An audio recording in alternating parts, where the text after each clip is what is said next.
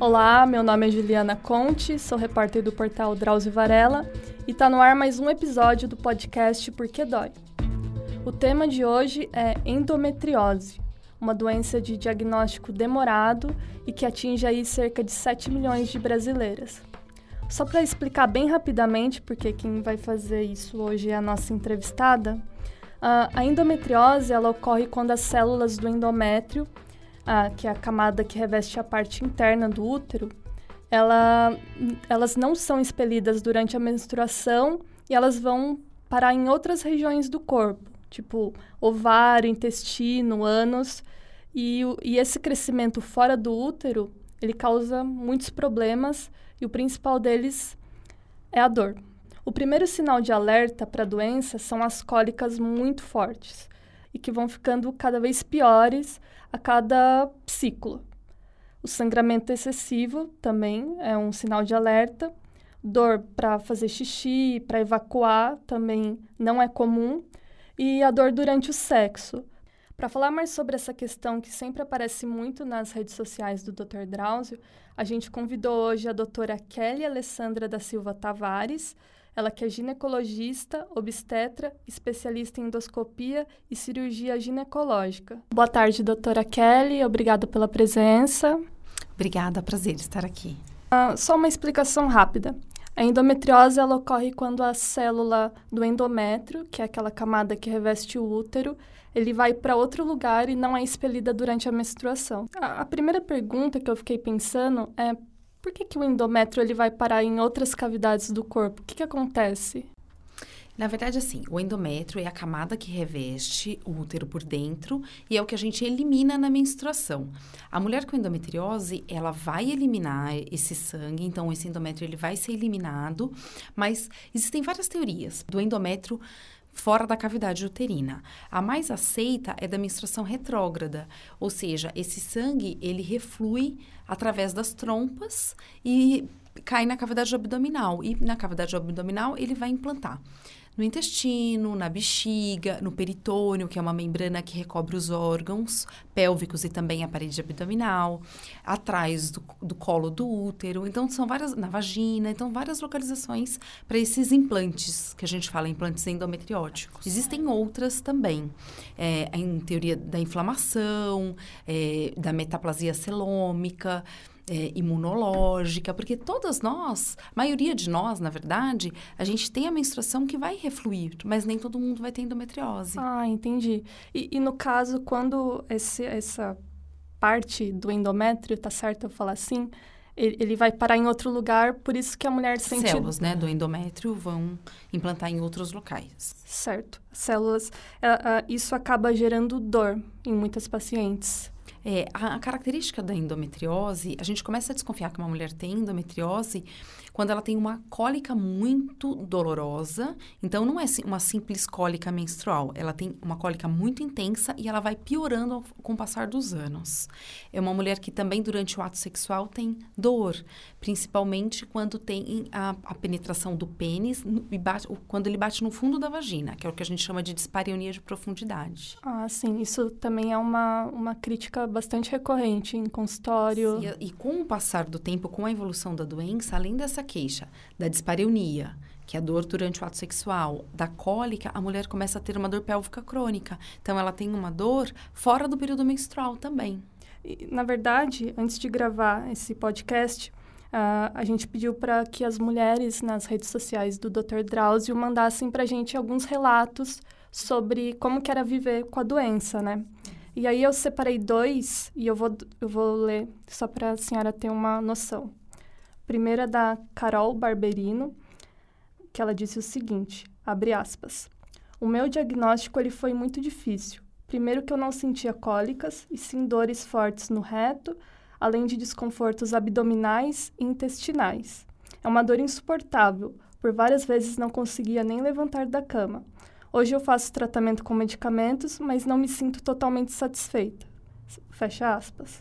A outra é a Cristiane Farias e ela disse o seguinte: abre aspas. A dor ultrapassa a barreira física e ela é também, sobretudo, emocional. Tenho dor difusa na região pélvica, dor de ficar de cama durante a ovulação, porque dói pernas, costas, enfim, dói tudo, sem contar a fadiga, e as dores muitas vezes me impedem de fazer qualquer atividade rotineira. Fecha aspas. Bom, doutora, é, através desses relatos deu para ter uma, uma breve ideia que a dor realmente é algo muito frequente na vida dessas mulheres. Mas não somente a física, né, mas a emocional também. Porque eu estava vendo uma pesquisa que aponta que a grande maioria acaba, de certa maneira, é, tendo alguns transtornos de ansiedade e até depressão. É, na verdade, assim, a endometriose é uma doença crônica, né? Ela, a gente não pode dizer que ela tem cura, ela tem o controle. A gente consegue o controle da doença, mas é uma doença que causa muito desgaste físico e, e emocional também, porque a mulher começa a ter tanta dor que acaba dificultando a, a, a vida dela, a rotina. Então, no trabalho, na escola, começa meninas muito novas terem dificuldades na escola, é, no relacionamento com os amigos. No, né? Então, tudo acaba influenciando e então são mulheres que podem ter mais depressão, são pessoas mais, mulheres mais ansiosas, porque a, a dor, né? A gente comentou da cólica e da, da dor no ato sexual, mas uma da característica, das características também são as alterações intestinais e também urinárias. Então, a mulher pode ter dor para fazer, eh, para evacuar, para urinar, é, pode sair sangue, muco nas fezes também. Então, são alguns pontos que a gente precisa também ficar é, alerta para perguntar para essas pacientes se elas também têm essas características. Mas é uma dor que realmente acaba, é, prejudica todo o, o convívio dessas mulheres com as outras pessoas, né? Mexe na autoestima Sim. também. Mas é, o que não ficou muito claro para mim ainda é por que, que dói nessas outras regiões, por exemplo, no intestino, é esse essas células o que, que acontece? Elas causam um processo inflamatório nessas regiões. Por exemplo, no intestino, na bexiga, ovário, é, eles podem formar nódulos, né? No, no, ovário são cistos, que a gente chama de endometrioma, que é o cisto ovariano, e podem formar nódulos, tanto na bexiga quanto no intestino. E esses nódulos, eles são inflamatórios. Então, esses focos de endometriose são focos que eles se inflamam quando a mulher menstrua. Por isso, o tratamento é para tentar diminuir esses focos com uhum. anticoncepcionais, uhum. com anti-inflamatório. Muitas vezes é necessário fazer a cirurgia para tentar controlar a doença. Certo. E no caso, as regiões, é, a senhora já comentou, mas os locais mais frequentes onde essas células elas se acomodam seria. É, os, lo os locais mais comuns são é, na região, na, no peritônio, que é essa membrana que reveste os órgãos e a parede abdominal, atrás do colo do útero, nas trompas, nos ovários, são os mais comuns.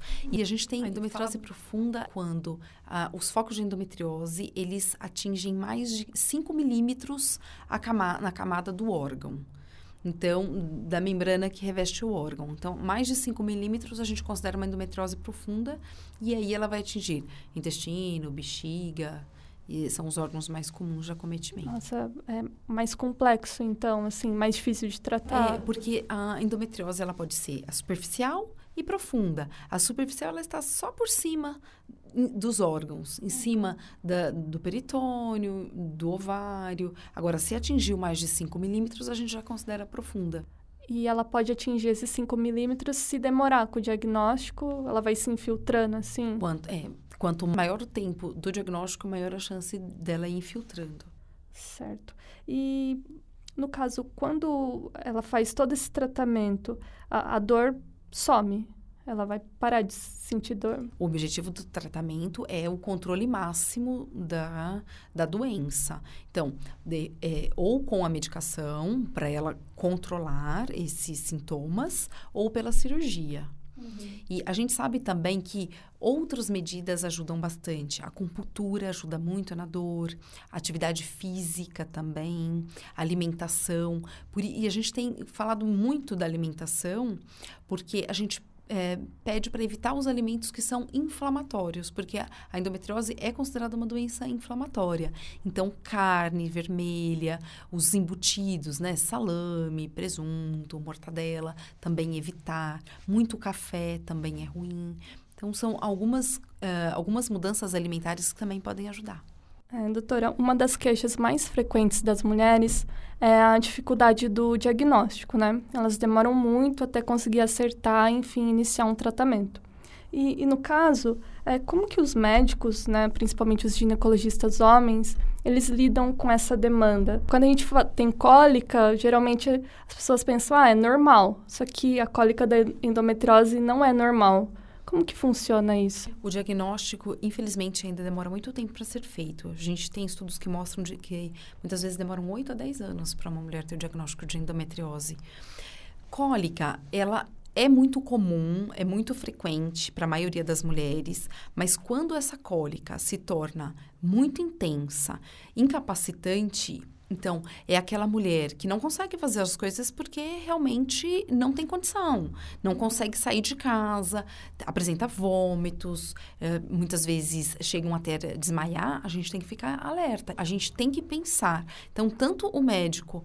É, o ginecologista homem quanto a, a, ginecologista mulher tem que ficar atento, tem que abrir a possibilidade de ter o diagnóstico de endometriose. Tem que pensar. Suspeitar. Né? Suspeitar. E quais seriam os exames, assim, normalmente que, que servem para diagnóstico? diagnóstico é? Hoje em dia, o diagnóstico, o padrão ouro para diagnóstico é o ultrassom transvaginal com preparo intestinal. Então, é feita uma limpeza no intestino e, e é feito um ultrassom para poder observar todos esses, a parte de intestino, ovário, uh, peritônio, útero, tudo isso é avaliado nesse, nesse ultrassom com preparo intestinal.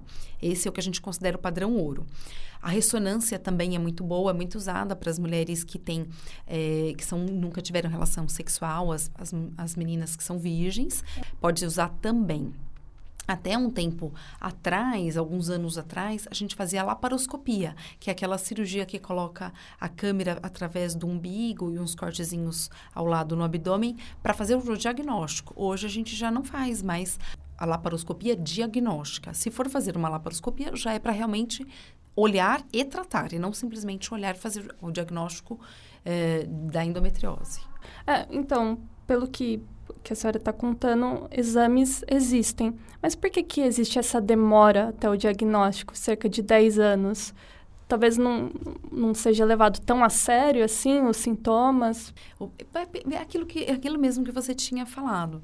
Ah, cólica é normal, toda mulher tem cólica, e vai deixando passar. Só que com o passar do tempo, a, a doença vai se agravando, ela vai, se, vai ficando mais intensa e vai perdendo tempo para tratamento. Entendi. E uma das formas de tratar a endometriose, então, seria suspendendo a menstruação? É, é o tratamento medicamentoso que a gente fala, é, é com anticoncepcional, para suspender essa, esse, esse ciclo menstrual. Para o resto da vida? Não, até o fim do, do ciclo reprodutivo. É, porque assim, a endometriose, ela aparece, é uma doença estrogênio dependente, depende do, do hormônio estrogênio. Com o passar dos anos, a mulher entrando na menopausa, existe uma falência do ovário. Uhum. Então, a produção do estrogênio vai diminuindo muito até que ela não tem mais essa produção. Então, é uma doença do período reprodutivo que a gente fala, que é do período em que a mulher menstrua, inicia a menstruação, até o final, quando ela deixa de menstruar. Certo. No caso, eu tenho uma prima que ela foi diagnosticada com a doença quando ela tinha 14 anos. Só que ela disse que ela nunca sentiu nada. E foi assim, meio que num exame de rotina, que tinha um cisto no ovário, aí fez biópsia e apontou para isso. Aí é comum, assim, nesses casos, mulheres que não sentem nada. E como que seria, no caso, o que, que faz você su suspeitar da existência desse problema quando não tem tanto aqueles sintomas é, o principal alerta para a gente é a dor. A mulher apresenta a dor. É, quando é, você faz, igual a sua prima, fez o diagnóstico, foi um achado de exame. Sim. E o bom que isso aconteceu porque ela descobriu novinha, pode fazer o, tra o tratamento daqui para frente. Mas não é o mais comum. O mais comum é a mulher apresentando dor e aí sim fazer o diagnóstico. Certo. E também eu estava vendo que a endometriose ela tem muita relação com infertilidade, né? Que é, tem uma grande probabilidade da mulher não conseguir ter filhos. Por que, que isso ocorre?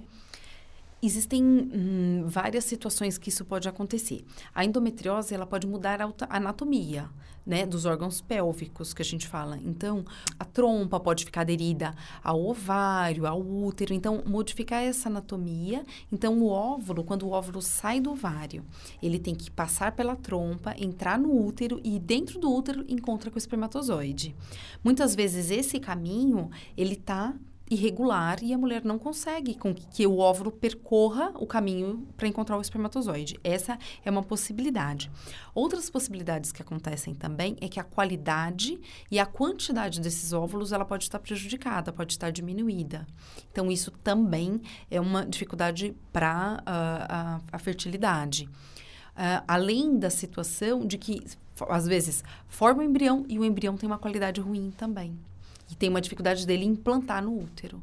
Certo. Nesses casos, antes de iniciar o tratamento, vocês recomendam algum processo para preservar a fertilidade ou Depende da idade da mulher, pode, ter, pode ser feita uma congelação dos óvulos, mas isso vai depender da, de qual que é o grau dessa doença, se ele está atingindo o ovário ou se está atingindo os outros órgãos da pelve. É, a senhora estava falando que depende se ele está bloqueando, né? Ah. É, pode acontecer do, da endometriose, porque ela, ela, causa um processo inflamatório e de causar uma aderência em toda a pelve. Então, todos os órgãos da, da região pélvica tá, estarem todos aderidos, todos grudadinhos. Então, isso pode dificultar aí também a, a fertilidade, né? E no caso, quando a mulher deseja engravidar, então daí ela suspende o anticoncepcional e, e faz as tentativas. É, é meio que mais ou menos isso. Depende, porque assim, muitas vezes a mulher vai precisar fazer a cirurgia antes de tentar engravidar. Porque muitas mulheres também não sabem que tem endometriose e elas só vão ter acesso a esse diagnóstico por conta da infertilidade. Começam a tentar a engravidar, não conseguem, e aí se investiga e encontram a endometriose. Um ano de tentativas uh, e, e, a mulher não tem sucesso, não consegue engravidar, a gente tem que pensar uma das hipóteses em endometriose também. Porque a endometriose ela está muito frequente. É, por volta de 50% das mulheres com infertilidade têm endometriose. Nossa. É muito grande o número. Então, precisa investigar também se ela tem ou se ela não tem endometriose, porque é uma das causas de, de infertilidade. Doutora, falando agora um pouco sobre tratamento, a senhora comentou sobre cirurgia. A cirurgia ela é indicado para a grande maioria dos casos ou só os mais digamos, complexos assim? Na verdade, assim, é feita a tentativa do tratamento com a medicação e se houver falha da medicação, vai para a cirurgia, que é a laparoscopia. Ou quando essa endometriose atinge órgãos mais, mais importantes, como o intestino e a bexiga. Uhum. E as pacientes com, com endometriose que são inférteis, muitas vezes elas precisam primeiro passar pela cirurgia, retirar esses focos de, de, endometriose, porque o objetivo da cirurgia é retirar ao máximo todos os, os, os focos. E aí sim, se ela não conseguir engravidar, de repente precisar de um, de um tratamento de reprodução assistida, que é a fertilização in vitro. Aí, no caso, ela faz a cirurgia, só que ainda ela também não pode continuar menstruando, né? Para não criar novos focos. É mais ou menos isso? Isso. Então, na verdade, o objetivo é da, da, cirurgia é retirar os focos e depois é feita uma manutenção desse tratamento com os anticoncepcionais ou, de repente, o DIU com medicamento, que é o DIU com levonorgestrel, que a gente fala, que é uma progesterona. É, um, é uma das possibilidades de tratamento também. É, e após, então, após a cirurgia, é feito esse tratamento para manutenção aí do quadro da mulher sem dor. Ótimo. Bom, para finalizar, eu queria agradecer mais uma vez a sua presença e muito obrigada pelas dicas. Eu que agradeço, acho que é uma oportunidade muito importante que a gente tem aqui de esclarecer sobre essa doença que atinge muitas mulheres. Tem mais de 7 milhões de mulheres no Brasil com endometriose. Então, a gente tem que estar alerta, tem que esclarecer, tem que divulgar para que a mulher saiba que a dor muito intensa, ela precisa ser investigada. Tem que se pensar em endometriose. Eu vou deixar aqui algumas dicas de site que podem servir de ajuda para quem tem a doença e reforçar mais uma vez que é importante investigar a sua dor. Bom, o primeiro é o da Associação Brasileira de Endometriose e Cirurgia Minimamente Invasiva, que é o sbendometriose.com.br. Lá tem bastante material, principalmente para o público leigo, para as mulheres que de repente acabam de descobrir o diagnóstico e ficam um pouco perdidas. É interessante ter um material de apoio. E também para a pesquisa desse podcast, eu conversei com a Marília Rodrigues, ela que é uma das fundadoras do GAPEND, que é um grupo de apoio às portadoras de endometriose e infertilidade. Esse grupo, falando bem rapidinho, ele foi criado em 2009 para que as mulheres elas não se sentissem tão desamparadas durante o diagnóstico, porque na época era muito difícil encontrar material bom na internet. Então, uh, pra, no Facebook, eles têm um grupo bem bacana chamado Endometriose Online, com quase 40 mil mulheres. E tem também o, o site delas, que é o eu tenho endometriose.blogspot.com. Pode servir aí de referência para vocês. Uh, e outro recado é que dentro do site do Drauzio, a gente também tem um podcast chamado Entre Mentes, que é produzido pelo nosso editor Luiz Fugita e que fala só sobre saúde mental. Vale a pena ouvir também. Podcast Porque Dói vai ficando por aqui. Obrigada a todo mundo que ouviu e até a próxima!